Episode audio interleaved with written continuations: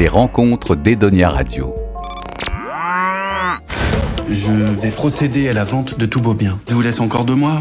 6, Euh, deux. 4, Deux. Qu'est-ce que tu peux faire en deux mois? Ah, je sais pas. euh, Rien. Tu peux rien faire Mesdames et messieurs, je vous demande d'accueillir la grande Pony Starlight. Dans les rencontres d'Edonia, nous recevons le réalisateur Jean-Pierre Améris pour son film Folie fermière. Folie fermière, c'est l'histoire d'un agriculteur qui monte un cabaret dans sa ferme pour sauver son exploitation. Comment vous est venue euh, l'idée très originale de cette histoire? J'ai la chance d'être euh, spectateur assidu de la télévision, je la regarde beaucoup, et en janvier 2018, sur euh, les émissions de France 3, les actualités de France 3 Région, j'ai découvert un reportage sur ce David Comet qui, en 2015, jeune agriculteur, hein, de 35 ans, du Tarn, à Garrigues, au nord de Toulouse, avait en effet, euh, pour échapper à la faillite de sa ferme, euh, monté un restaurant et cabaret. Ça m'a immédiatement plu. Euh, j'ai su qu'il y avait un film à faire. Deux semaines après, j'étais chez lui, on a beaucoup échangé, on s'est bien entendu, j'ai vu son spectacle, et après on s'est lancé dans l'écriture. C'est un film sur le monde agricole, mais, euh, mais pas que. Vous, vous pointez du doigt euh, différents euh, corps de métier. Tout au début, par exemple, on peut voir David dans le bureau du juge euh, qui donc doit liquider son, son affaire, son exploitation, surchargé de dossiers. Vous dénoncez comme ça plusieurs euh, dysfonctionnements de, de la société. Je voulais que le film soit authentique, hein, le plus possible, hein, sur le, le monde paysan. David m'en a beaucoup parlé, mais on en lit beaucoup d'exemples. hein. On sait que c'est 250 suicides par an d'agriculteurs, on sait que c'est 27 fermes qui ferment par jour, donc il fallait qu'il y ait un écho de ça. Ce qui était génial en même temps, c'est que lui, sa réponse à ce désespoir, à ces difficultés, ça a été une, une histoire de spectacle, hein, une idée euh, pour son entourage familial et, et les voisins, une idée fantasque, une idée saugrenue, n'importe quoi, une idée de rêveur. Et c'est ce que j'ai aimé. J'ai toujours aimé dans mes films les rêveurs qui concrétisent leurs rêves. Et mon David, euh, que joue Alban Ivanov, il est comme ça, quoi, un peu réservé, mais, mais tenace. Quoi. Il a la ténacité des timides et, et il va réunir des gens. Le plus important dans le film, pour moi, c'est ce sujet. Comme dit David Comet, on ne fait rien tout seul. C'est quand même un éloge du collectif, de la solidarité et de montrer des gens venus d'horizons très différents, les paysans d'un côté, les artistes de l'autre, qui vont surmonter leurs a priori les uns sur les autres. Le monde agricole, c'est un milieu que vous connaissiez? Je connaissais pas le monde agricole. hein. Moi, je suis très nature. hein. J'aime marcher. quoi, hein. C'est pour ça que j'ai choisi euh, cette région dans laquelle se, se- se passe le film, le, Cantal. Mais j'aime euh, la nature, mais je n'avais jamais fait de film sur le monde agricole et, et je ne suis pas originaire de là. Mais c'est pour ça qu'il a fallu beaucoup écouter David, beaucoup écouter les fermiers du Cantal pour être le, plus authentique possible. Ce qui me fait plaisir maintenant que j'ai commencé la tournée, voilà, c'est qu'on a beaucoup de témoignages d'agriculteurs qui s'y retrouvent. Tous ne vont pas faire un cabaret hein, pour se sortir de, des difficultés, mais ils voient bien de quoi ça parle. Pour les jeunes agriculteurs, la diversification absolument nécessaire, faut trouver des idées. Alors chambre d'hôte, euh, repas à la ferme, euh, visite euh, des, des étables, enfin je ne sais, il faut trouver des idées quoi, pour faire revenir les gens à la ferme et puis surmonter les a priori, hein, puisqu'on sait que les gens en ont beaucoup sur les paysans. Et puis montrer aussi hein, les difficultés qu'il a eues avec la famille, qu'on voyait déjà un peu dans, et très bien dans Au nom de la terre, le film avec Guillaume Canet, là, cette histoire vraie, absolument là, tragique. On voyait bien que le père était contre toutes les nouvelles idées. David a eu ça aussi, hein, c'est pas dire du mal de sa famille, mais son grand-père, que joue Guy Marchand dans le film, était farouchement contre. Pour cette génération-là, ancienne, c'est déchoir que de faire euh, limite des chambres d'hôtes, mais alors un cabaret, n'en parlons pas. Il disait, euh, mais c'est la honte, quoi. hein, nous, on est paysans, autant mourir, mais que faire un- du spectacle. Et heureusement, même ses parents, hein, pendant longtemps, ne voulaient pas aller au cabaret, qui était pourtant à 100 mètres de chez eux. hein.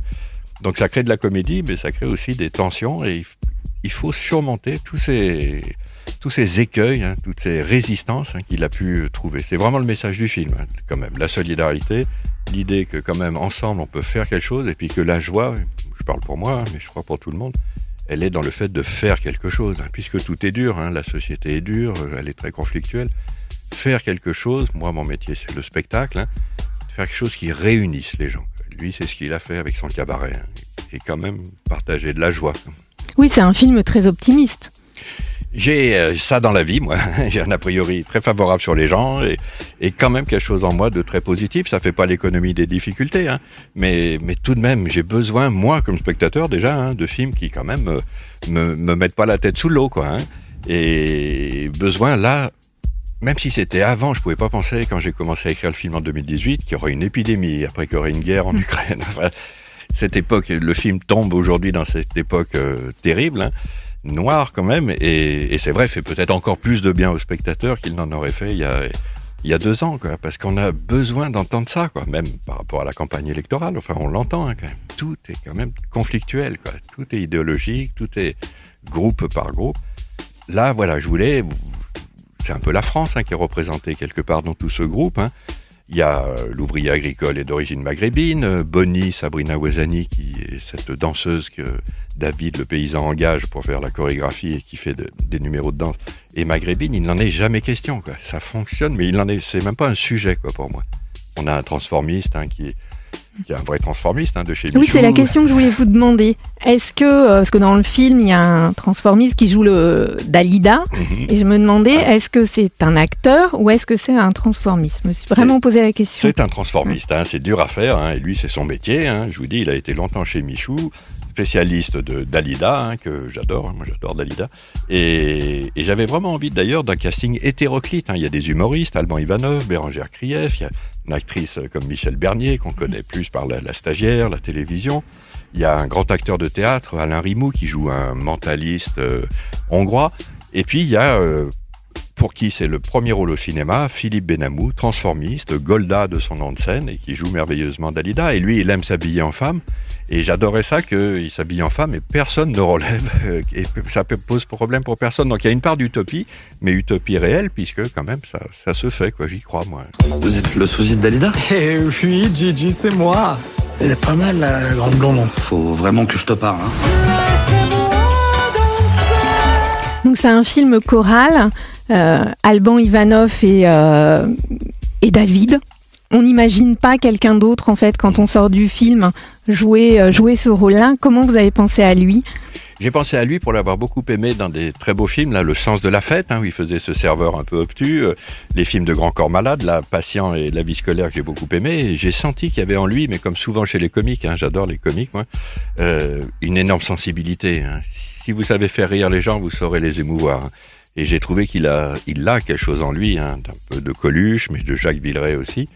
Et en le rencontrant, ça lui a beaucoup plu cette histoire parce qu'il est d'origine paysanne, lui. Pour le coup, toute sa famille du côté maternel est, pays, est d'origine paysanne. Et il a aimé dans la ferme dans laquelle on a tourné. Dès qu'il a eu mis la combinaison verte, euh, ça y est, il était dans son élément. Il a trait les vaches, il a mis, il a nettoyé les mamelles des vaches il a aidé au, travail. Il, voulait être quoi. Hein, c'était beau à voir quand même. Hein, il voulait bien représenter les agriculteurs. Ah, c'est très, c'est très mm. réussi. Oui, donc il est allé un peu en stage avant pour euh, pour se familiariser avec les gestes, avec. Euh, on le voit, euh, on voit la naissance d'un petit veau, mm. on le voit. Il fallait vraiment que le film soit authentique. Hein. C'est une histoire folle, mais vous voyez, si c'était moi tout seul dans mon bureau à Paris qui avait eu cette idée. Et est-ce que vous auriez pu l'avoir Non, non, non je dis modestement. Vous voyez, c'est une histoire vraie qui m'a qui m'a enthousiasmé et qui m'a donné l'envie de la raconter et de la transmettre aux gens parce que je la trouve forte, je la trouve belle. Non, moi j'aurais pas eu cette, cette idée. Hein. Souvent le réel, on me demande souvent d'où vous viennent les idées. Alors parfois c'est de l'expérience de ma vie, hein, comme les émotifs anonymes avec Benoît Poulvord et Isabelle Carré, hein. ou Profession du père, c'était beaucoup mon enfance. Mais euh, autrement c'est un livre, L'homme qui rit Victor Hugo. Ou... Après c'est des histoires vraies. Quoi. Marie Hortin, la petite sourde aveugle sauvée par une religieuse qui lui a appris à communiquer, ou là ce paysan qui sauve sa ferme en, faisant un cabaret. Donc c'est c'est une rencontre hein, entre moi, ma sensibilité, ce qui m'intéresse, et des choses de la vie. Hein. C'est pas moi qui invente tout, loin de là. J'ai quelque chose à vous proposer. Ah bon? Bah, Vous travaillez dans quel domaine? J'ai un élevage de vaches laitières. Je veux monter ce cabaret pour montrer que le Cantal est pas mort. Avec vous, je peux y arriver. Alors que les choses soient bien claires. Un, je ne participe pas aux travaux de la ferme. Saucisson? Euh, Non, rarement petit-déj pour moi. Deux, l'artiste c'est que c'est moi. Et trois, je ne couche pas. Dans l'histoire réelle, il a pu sauver sa ferme, David? David Comet a bien sûr sauvé sa ferme et aujourd'hui, euh, la ferme fonctionne très bien. C'est d'ailleurs ce que je trouvais très beau, hein, c'est que c'était pas pour faire autre chose, c'était pour sauver la ferme. Il parle toujours de la ferme. Hein. Il voulait pas devenir euh, producteur de spectacle ou quoi que ce soit. Et c'est tout est pour la ferme. Hein. Et aujourd'hui, ça marche bien. Et c'est vrai que les folies fermières, avec euh, deux ans d'interruption là avec l'épidémie, mais mais ça marche du tonnerre. Hein. On voit dans le film, dans le générique de fin, des images. Et, je vous assure, c'est même étonnant hein, quand même. Hein. Maintenant, les gens arrivent par bus entier, de plus en plus loin. Enfin, au début, c'était le Tarn, c'était Toulouse, tout ça. Maintenant, c'est il y a même eu des Allemands qui sont venus il n'y a pas longtemps. Ah oui, puis avec le film, euh, ça va. Ça va peut-être encore lui apporter du, du monde, mais il faut dire qu'il offre une vraie journée formidable. Quand vous arrivez, le matin, c'est visite de la ferme. Il a même fait le musée de la vache, donc oui, il a des idées. Et puis vous visitez, c'est chouette pour les familles et les enfants, quoi, qui se régalent. On le sait quand même, c'est important pour les gamins de voir les animaux d'apprendre des choses. Et ensuite, vous avez le repas, qui en effet est excellent.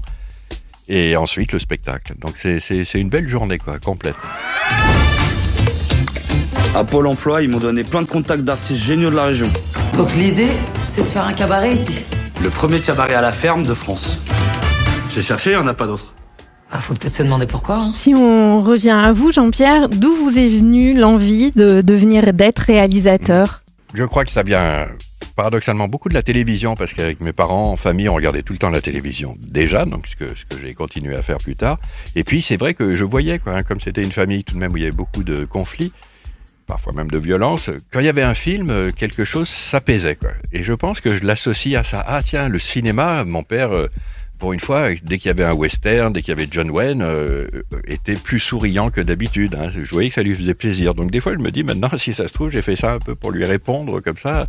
J'ai vu que par là, le cinéma, il y avait quand même la possibilité, justement, déjà de réunir une famille où il y avait vraiment du conflit et, beaucoup de, de, de, de, disputes. Donc je pense que c'est né là. Et puis après, je me dis toujours, mais qu'est-ce qui fait qu'à 13, 14 ans, une idée fixe s'empare de vous et vous n'en lâcherez jamais? Je ferai des films. Mon père, justement, me disait, non pas qu'il ait pensé que j'en étais pas capable, mais lui, tellement pessimiste et tellement amer, me disait c'est impossible quoi. Il faut venir d'un milieu riche, il faut avoir du piston, c'est tout pourri le cinéma. Et je suis content qu'avant de mourir, il ait vu que j'avais réussi à faire des films. Il était tout fier. Hein. D'ailleurs, j'aurais pu faire le pire des navets. Euh, ça allait toujours. Hein. C'est ça qu'on perd quand on perd ses parents. Hein. Je leur disais, mais ça vous a plu? Ah oui, oui, très bien. Mais vous avez plus aimé, quoi? Ou en particulier, il y a des choses qui vous ont pas plu? Ah non, non, on a tout aimé. Donc, ça, on le perd hein, quand on perd ses parents. Mais voilà, une obsession. C'est vrai que c'est de l'ordre de l'obsessionnel. Des fois, je me dis, là, à 60 ans, quand même, j'aurais passé ma vie à vouloir faire des films, en écrire, en regarder, ça reste un grand plaisir, lire sur le cinéma. Donc voilà, une vie de cinéma. Mais c'est une chance d'avoir sa passion. Moi, ça m'a vraiment sauvé et ça continue. Ce que j'aime le plus, hein, quand même, dans la vie, c'est faire des films. J'aime quand ils sont finis qu'on me dise ah il m'a bien fait rire ou ça m'a ému, mais quand même le bonheur il est dans la fabrication. Et c'est là où même on s'est retrouvé avec David Comet sur ça. Hein. Lui, c'est faire des choses, hein, son musée de la vache, son cabaret. Euh, moi, c'est faire les films. Oui, c'est produire. C'est produire avec au sens, gens. Euh, au sens artisanal. Ah, mais complètement artisanal. C'est là où on se retrouve hein, quand même. Hein. C'est complètement artisanal, c'est très collectif. Le cinéma, hein, moi tout seul, je ferai rien. J'ai besoin de tous. Donc c'est là où le film rejoint cet éloge du, du collectif, quoi, du talent de tous. Et quelle qualité il faut avoir pour être un bon réal, un bon réalisateur? Être curieux, en effet, hein, je pense que déjà pour trouver des idées, hein, être curieux aux actualités, euh, lire. Moi, j'aurais tendance à dire quand même être curieux des gens et puis les, les, les aimer, mais les rencontrer. Hein, moi, c'est mon plaisir. Je fais souvent des films quand même nourris de réalité. Je sais pas faire de documentaire, mais quand même, mes films tiennent parce que je raconte quelque chose de la vie quand même, hein, que j'ai appris. Là, j'avais beaucoup appris sur Marie Hortin avec les enfants euh, sourds et aveugles. Hein. Donc, on a envie de montrer ça quand même, hein, parce que c'est tellement incroyable que des enfants nés sourds et aveugles arrivent à communiquer, même à écrire sur l'ordinateur. Donc transmettre ce qu'on découvre. Donc, faut être curieux de la vie, obsessionnel, avoir un mental assez fort, parce que finalement, on vous dit plus souvent non à vos projets que oui. Donc, il faut vraiment ne jamais lâcher. Mais là, encore une fois, comme le héros de, des Folies fermières, ne jamais lâcher.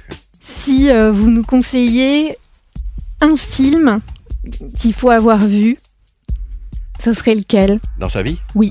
Alors ben moi, euh, voilà, moi je, sais que jusqu'à la fin de, ma vie, il y a des films que je reverrai toujours avec euh, avec joie, et notamment un western très joyeux hein, qui est Rio Bravo hein, de Howard Hawks avec John Wayne, Dean Martin, parce que là aussi c'est une petite communauté.